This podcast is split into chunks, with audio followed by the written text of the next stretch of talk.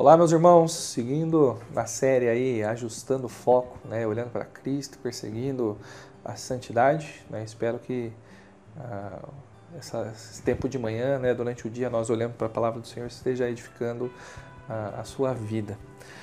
Ah, hoje eu queria compartilhar com os irmãos o texto de 2 Coríntios 3, 18. 2 Coríntios 3, 18, que diz: E todos nós que com a face descoberta contemplamos a glória do Senhor, segundo a sua imagem estamos sendo transformados com glória cada vez maior, a qual vem do Senhor, que é o Espírito.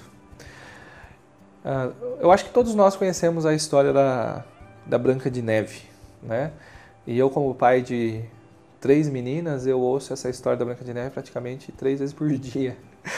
Né? Mas uma coisa interessante que a gente tem nessa história é a figura da madrasta má, e ela tem um objeto né, muito característico, que é um dos que provavelmente mais marcam a série. É um espelho, que ela olha para o espelho e diz: Espelho, espelho meu, há alguém mais bonito, mais bela do que eu. Ah, nós crentes em Jesus temos um objeto que nos serve como um espelho.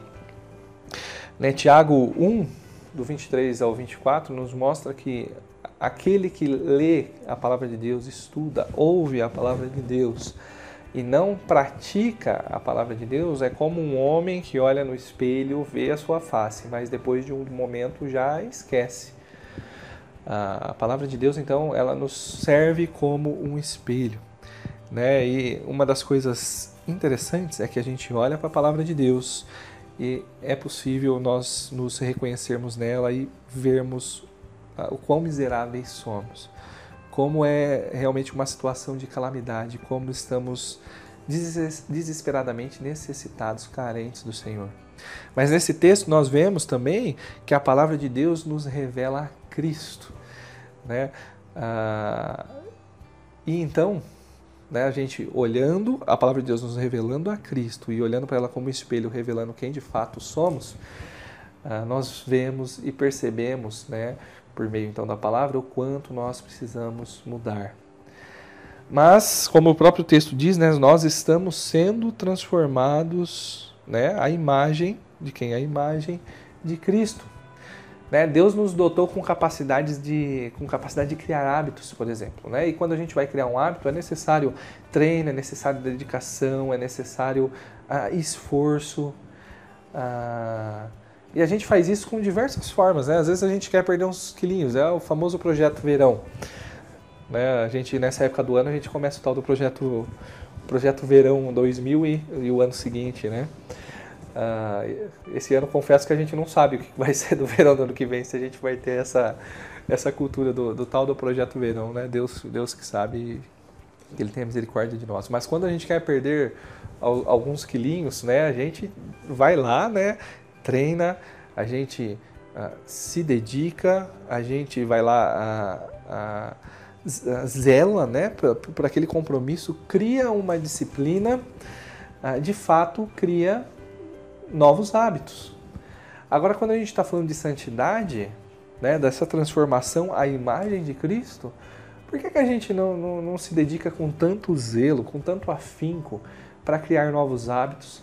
Né? Por que, que a gente não treina isso? Por que, que a gente não se dedica? Por que, que a gente não se esforça? E veja, quando nós estamos falando de mudança, de transformação, não é uma opção na vida do crente. Mudança é um imperativo, é uma ordem, a gente deve obedecer. Efésios 4:1 né, vai nos dizer que nós devemos viver de modo digno da vocação da qual nós somos chamados. Né? Mudança, então, transformação é uma questão de obediência. O que, que eu queria convidar o irmão nesta manhã, então?